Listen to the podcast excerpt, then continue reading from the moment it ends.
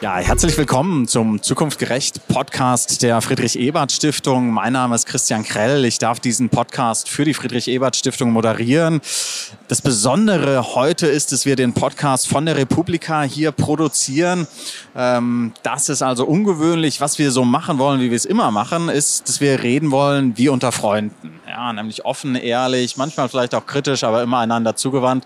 Und ich freue mich sehr auf unseren heutigen Gast. Ja, ein sehr, sehr kreativer Kopf es ist der erste Poetry Slammer, den wir in unserer Podcast-Reihe haben. Herzlich willkommen, Robin Meserosch. Ich freue mich auch. Super, schön, dass du da bist. Wir starten unser Gespräch in der Regel mit einem Blick auf einen Ort der Gerechtigkeit, ein Ort, den unsere Gäste verbinden mit ihrem Engagement, der vielleicht wichtig war, weil sie sich da zuerst engagiert haben oder weil sie eine besondere Ungerechtigkeit erlebt haben, gegen die sie angehen wollten. Gibt es so einen Ort, den du mit deinem Engagement verbindest? Da fallen mir viele Orte ein, aber ein besonderer war der Marktplatz in Sigmaringen. Sigmaringen hat so 15.000 Einwohner, ist sehr konservativ und da bin ich zur Schule gegangen. Äh, und mit 17 habe ich eine Demo dort organisiert, den Bildungsstreik. Das war eigentlich so eine bundesweite Aktion in Unistädten, aber ich habe gedacht, das geht auch bei uns. Und äh, dann standen wir halt mit 2500 Mitschülerinnen und Mitschülern da. Äh, und haben ein bisschen Krawall gemacht und es hat sogar funktioniert, weil es ging unter anderem um Studiengebühren, die damals eingeführt worden sind. Als ich später studiert habe, musste ich die nur im ersten Semester bezahlen. Also es hat Spaß gemacht, es hat was gebracht ähm, und das ist ja eigentlich das Beste, wie Engagement sein kann. Wie, wie haben die Bürger in Sigmaringen reagiert auf diese 2500 engagierten, wild entschlossenen jungen Menschen? Gut, ja. Das mit dem Konservativsein ist dann oft nur ein Vorurteil und trifft eben dann doch nur auf wenige Leute ja. zu. Das war auch so eine Erkenntnis aus der Geschichte. Ähm, der Rektor von meiner Schule hat sich als Strafe ausgedacht, dass alle, die dort mitgemacht haben, also die Schule geschwänzt haben, an einem extra Nachmittag kommen mussten, um darüber zu diskutieren, was Demokratie bringt, weil er es heimlich eigentlich auch gut fand. Ja. Oh cool, ja, das klingt ermutigend dann ja auch ne, für weiteres Engagement. Ne? Ich habe gelesen über dich, dass für dich und für dein Engagement auch eine Familiengeschichte besonders ist. Es gibt einen Großvater, der ist geflüchtet 1956 nach dem Ungarn-Aufstand aus, aus Budapest. Was hat es damit auf sich und wie hat dich das beeinflusst? Vielleicht hat es mich erst ein bisschen komisch beeinflusst, weil ich dachte, Revolution ist total spannend. Der hat so eine spannende Geschichte. Ich finde es langweilig, dass in Deutschland es nicht so den Aufstand gibt, bei dem ich mitmachen kann.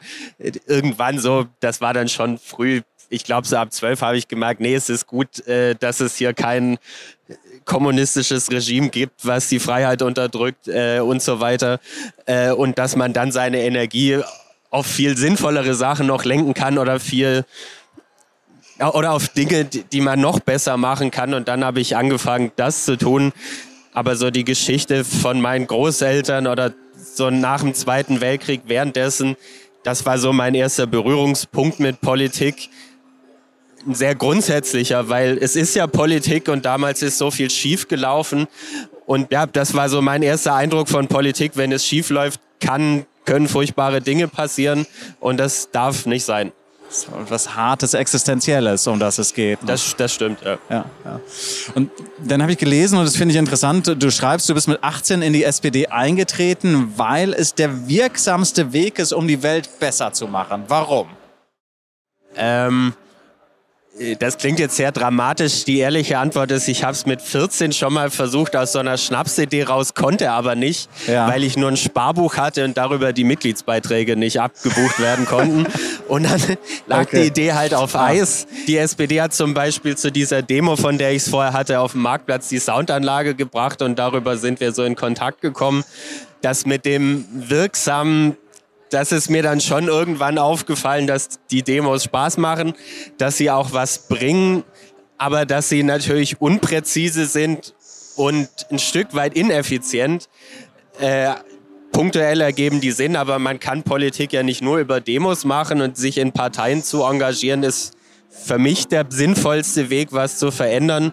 Oder eben auch der wirksamste Weg. Das finde ich ist eigentlich die beste Formulierung, weil man sehr präzise das verändern kann, was man möchte. Braucht eine Demokratie Volksparteien oder geht es auch mit einer Reihe von kleinen Parteien aus deiner Sicht? Also ich, ich würde mich der Frage anders nähern. Ich ja. finde, es gibt nicht so viele Unterschiede, die man politisch haben kann. Ich finde, es gibt im Wesentlichen zwei politische Lager und ich glaube, dass es naja, ineffektiv wird, wenn, wenn sich die politische Landschaft weiter aufspaltet. Ich glaube, die Frage ist weniger Volkspartei ja, oder nicht. Ja. Ich glaube, sechs Parteien oder mehr, das, das schadet eher, gerade wenn sich das progressive Lager immer weiter aufspaltet und das konservative Lager eben nicht, führt das dazu, dass es in der Bevölkerung eine Mehrheit oder eine große Zustimmung für progressive Positionen gibt, die aber weniger zu Regierungsmehrheiten findet. Und das finde ich schade. Deswegen wäre meine Antwort lieber weniger Parteien mit ganz verschiedenen Strömungen, die aber in sich Kompromisse findet, aber die dann nach außen eben geschlossen verkauft. Ja, also das, das verweist ja auch darauf, man muss diese Politik organisieren. Ne? Ja. Man muss Mehrheiten haben. Ähm, Du hast ja jetzt ein, ein, prominentes Amt. Du bist Bundestagsabgeordneter seit Herbst vergangenen Jahres. Was ist der große Unterschied zwischen einer Rede äh, im Bundestag und dem Poetry Slam? Was würdest du sagen, sind die signifikantesten Unterschiede, wenn du da stehst? Ja. Ähm, das Publikum, das zuhört, das ist vielleicht nicht die kreativste, aber ehrlichste Antwort. ähm, Natürlich ist es auch ein eher kleiner Personenkreis, der Bundestagsreden verfolgt, aber er ist trotzdem größer, als viele denken und als ja. ich erst gedacht habe. Wenn man da steht, und das ist jetzt kitschig, aber ich hatte schon das Gefühl, von der Theorie her hört da Deutschland zu und das war schön, aber auch gruselig. Ähm, wenn man auf Poetry Slams auftritt, hören halt irgendwie Geisteswissenschaftsstudierende zu, die auf Date sind. Ähm, das okay, ist ja. vielleicht der größte Unterschied. Ja, das ist wahrscheinlich ein Unterschied zum Deutschen Bundestag, genau. Du, du hast ja ein Projekt vorgenommen, diesen Staat zu digitalisieren. Ja, was, was für, wir, wir haben ja in der Corona-Pandemie da ein ganz ich würde sagen, zwiespältiges Bild gesehen. Es gab einerseits so Modernisierung, es gingen plötzlich Dinge, die jahrzehntelang unvorstellbar schienen. Und zugleich hat man auch diese Riesenlücken gesehen. Die Faxgeräte in den Gesundheitsämtern sind symptomatisch dafür. Was, was, was verbirgt sich hinter der Digitalisierung des Staates aus deiner Sicht? Was muss passieren? Ja, für mich ist das eben der größte Hebel, Dinge schneller zu machen.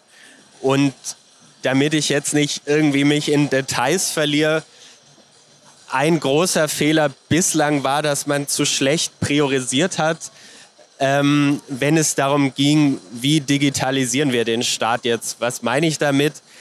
Ähm, das ist kompliziert und da gibt es Länder wie Estland, die da viel weiter sind. Die haben es natürlich auch ein Stück weit einfacher. Deutschland hat eine sehr komplexe Struktur, die auch wieder Vorteile mit sich bringt. Jedenfalls ist es ziemlich aufwendig, Deutschland zu digitalisieren. So. Und äh, das wissen alle, die daran beteiligt sind. Aber die Herangehensweise bislang war, wir wollen irgendwie so die Komplettlösung und alles auf einmal, wissen aber, dass das ewig dauert. Und das finde ich eine schlechte Strategie, weil es klüger wäre zu sagen, es gibt Dinge, die sehr wichtig sind.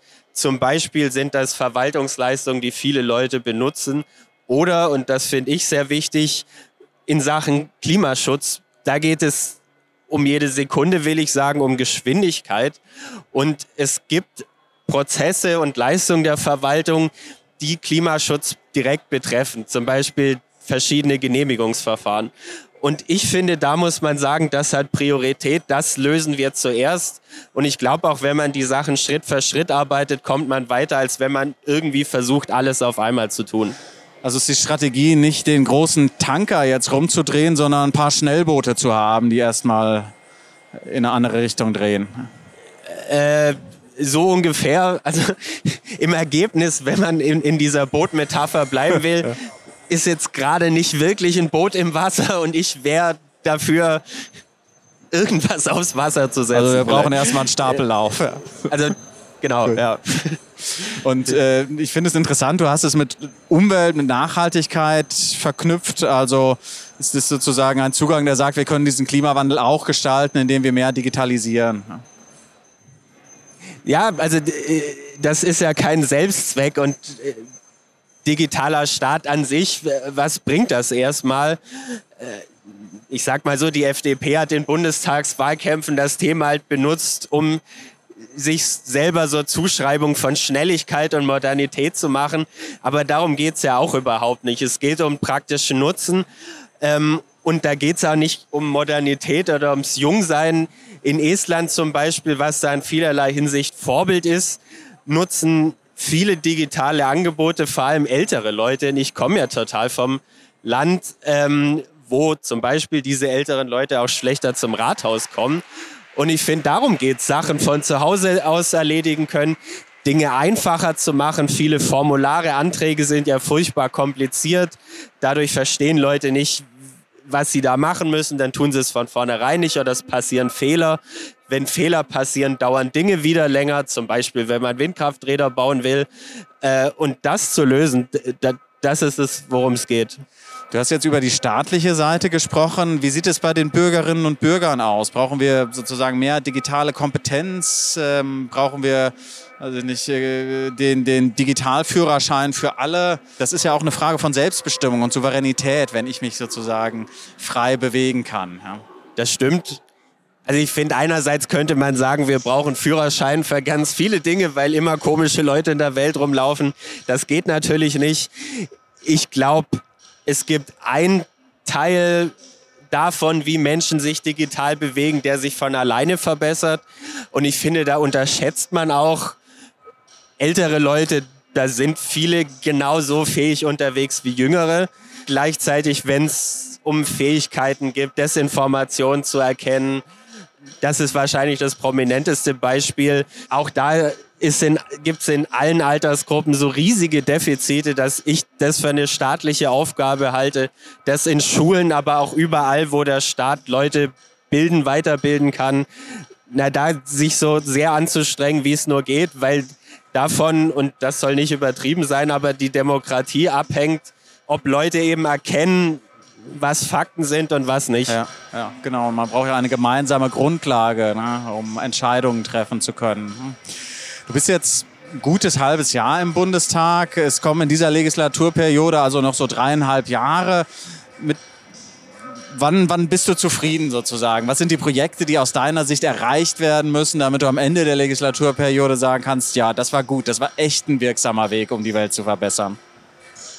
Äh, ich wäre enttäuscht, wenn ich zufrieden wäre. Aber naja, also es gibt da auch nicht die eine Sache, dass wir den Mindestlohn jetzt beschlossen haben, auf 12 Euro anzuheben. Das musste sein und äh, darüber freue ich mich. Was mir auch einfällt, wir sind halt in diesem engen Zeitfenster, dass wir hinsichtlich Klimaziele noch halbwegs auf eine Spur kommen und das ist jetzt und später nicht mehr. Und dazu muss halt in den nächsten vier Jahren viel passieren. Was meine ich mit muss was passieren? Das Wichtigste finde ich eben ist die Voraussetzung für Schnelligkeit zu schaffen.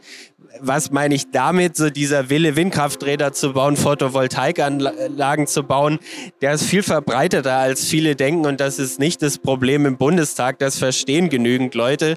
Es verstehen auch viele Leute, wie dringend das ist, aber rechtlichen Rahmenbedingungen in Deutschland verhindern eben, dass der Wille dazu führt, dass die Dinger eben schnell naja, auf der Wiese stehen. Ähm, und dazu muss man ganz viel ändern. Muss man äh, Planungsverfahren schneller machen, muss man neu regeln, wie man widersprechen kann. Das soll man weiterhin, aber die Verfahren sind gerade ziemlich bescheuert, wie das funktioniert. Muss man regeln, wie Umweltschutz und Klimaschutz sich vertragen. Muss man regeln, äh, viel EU-weit, äh, weil EU-Recht, Beihilferecht zum Beispiel, darf oft behindert, dass wir unseren Unternehmen helfen können, klimaneutral zu werden. Und das sind vielleicht die unsexy oder unbekannteren Stellschrauben, die so eine große Hebelwirkung haben. Genau, und ich habe mitgenommen, ne, es geht um Geschwindigkeit da ja. an ganz vielen Stellen. Ne? Wir müssen schneller werden. Ne? Ähm, aber gestatte mir eine, eine, eine letzte Frage, ein letztes Thema. Es gibt, und das empfehle ich allen unseren Hörerinnen und Hörern, es gibt ein Liebesgedicht an die Arbeit von dir bei YouTube. Ja, ist zehn Jahre alt, aber sehr hörenswert. Ja, es zeigt, die ganze Ambivalenz, die in so einer Liebe stecken kann. Ja, das sind schöne Gefühle, manchmal ist es auch ein bisschen Schmerz, die da drin stecken kann. Wenn du jetzt ein Liebesgedicht an deine aktuelle Arbeit schreiben solltest, an deine aktuelle Arbeit im Bundestag, was müsste da auftauchen? Das ist natürlich ein zeitloser Klassiker, der, den man nicht aktualisieren muss. Nein, also ich, ich mag meine Arbeit und seitdem ich sie mache, ich mag sie noch mehr, als ich es mir davor hätte vorstellen können. Ich mache jetzt nicht mehr viel außer arbeiten und äh, da habe ich so ein Problem, was viele Leute haben, das verschwimmt alles so ein bisschen. Ich finde, bei meinem Job geht das nicht anders. Bei den Jobs von anderen Leuten Klar soll das jeder für sich selber entscheiden, ähm, aber ich denke da so an die äh, Startups, wo dann irgendwie Tischfußball äh, rumsteht, aber es trotzdem beschissene Arbeitsbedingungen gibt. Äh, und das weitet sich jetzt weit über Startups hinaus. Ähm, das finde ich ist eine große politische Aufgabe, da klare Grenzen zu ziehen oder Arbeitnehmerinnen, Arbeitnehmern Grenzen anzubieten, eben berufliches und privates weiter zu trennen und dass es einen Feierabend gibt und dass auch wenn man digital arbeitet, da eine Grenze hat, dass jetzt auch mal gut ist und man sein Privatleben behält. Also ich höre da was raus, was vielleicht nicht so wahnsinnig romantisch ist, aber auch fürs Privatleben empfohlen ist. Über eine bedingungslose Liebe sollte man immer gut nachdenken. Ne? Vielleicht ist die nicht immer empfehlenswert. Ja. Ähm, herzlichen Dank. Robin. Auch Bedingungen können romantisch sein. Das stimmt. Danke für die Ergänzung. auch Bedingungen können romantisch sein. Robin, herzlichen Dank für das Gespräch, für den guten Austausch, für deine Offenheit. Weiter viel Erfolg bei deinem Engagement. Ja. Danke.